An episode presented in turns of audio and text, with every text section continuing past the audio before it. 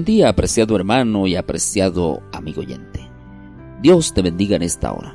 Qué bueno que podemos levantarnos una vez más temprano para estudiar la palabra de Dios. El tema para hoy lleva como título Adoración y Gratitud, segunda parte. Y vamos a abrir la palabra de Dios en el libro de Mateo capítulo 6, versículo 24. Dice la palabra del Señor, ninguno puede servir a dos señores, porque o aborrecerá al uno y amará al otro o estimará al uno y menospreciará al otro. No podéis servir a Dios y a las riquezas. Y en este sentido debemos entender que el enemigo de Dios no quiere el dinero de las personas, sino que solamente lo usa como un pretexto para llegar al corazón. Porque es de allí que procede la adoración a Dios o a Mamón. El enemigo más que cualquier otro sabe que la raíz de todos los males es el amor al dinero el cual, como dice el libro de Primera de Timoteo capítulo 6, 10, que el cual codiciando algunos se extraviaron de la fe y fueron traspasados de muchos dolores. El mundo materialista dominado por el espíritu consumista es donde las personas trabajan día y noche para pagar sus deudas, deudas que no tienen fin, y esta es una de las mejores armas del enemigo de Dios porque enreda a la gente de tal manera que no tengan tiempo para encontrarse con Dios ni adorar al Dios vivo. El libro Joyas de los Testimonios, tomo 1, página 41 y 42 nos dice lo siguiente. Vi que Satanás observa el temperamento peculiar y egoísta y codicioso de algunos que profesan creer la verdad, y los tentará prosperando su camino y ofreciéndoles las riquezas de la tierra Sabe que si no vencen su temperamento natural, tropezarán y caerán al amar a Mamón y adorar su ídolo. Con frecuencia Satanás logra su objeto.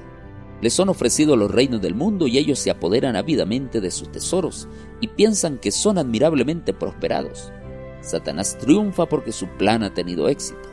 Ellos han abandonado el amor de Dios por el amor del mundo.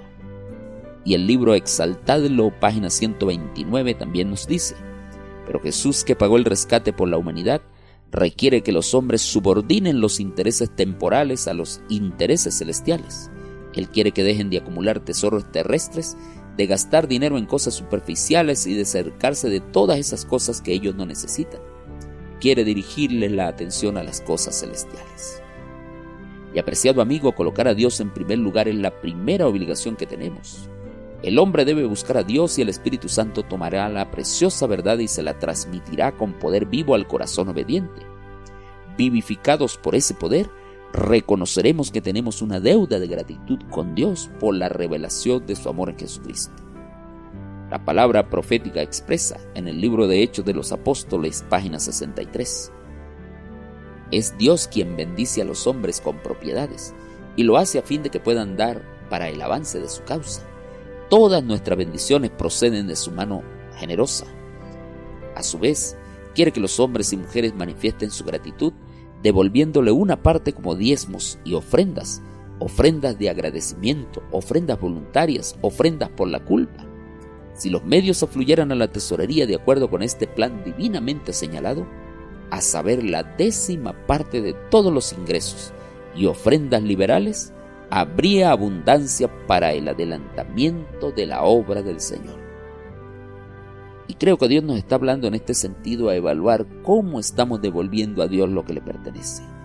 Cuánto quizás estamos reteniendo para nuestra complacencia propia que realmente Dios está requiriendo para el avance de su obra. Por medio de la entrega de aquello que pertenece a Dios, Él provee los medios para sostener la predicación del Evangelio con el acto de adorarlo, devolviendo los diezmos y las ofrendas, manifestaremos un espíritu de adoración y gratitud que agrada al Creador y al Salvador. El libro Consejos sobre Mayordomía Cristiana, página 20 y 21, donde dice que el Señor no necesita de nuestras ofrendas y no podemos enriquecerlo con nuestras dádivas. De hecho, la Biblia dice en 1 de Crónica 29, 14, todo es tuyo y de lo recibido de tu mano te damos. Pero cuando le devolvemos a Dios todo lo que a Él le pertenece, esa es la única manera en que estamos manifestándole nuestra gratitud y nuestro amor a Dios por todo lo que Él ha hecho en nuestras vidas. Apreciado amigo, analicemos bien este punto de nuestra dadivosidad con Dios. Oremos y pidámosle a Dios sabiduría para que podamos adorarlo con gratitud como Él lo merece.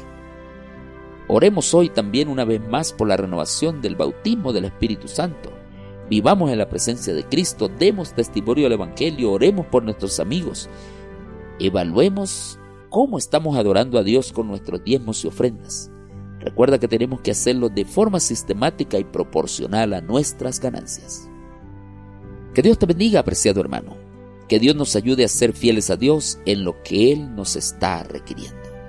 Que Dios prospere tu vida y tu camino en este día. Maranata.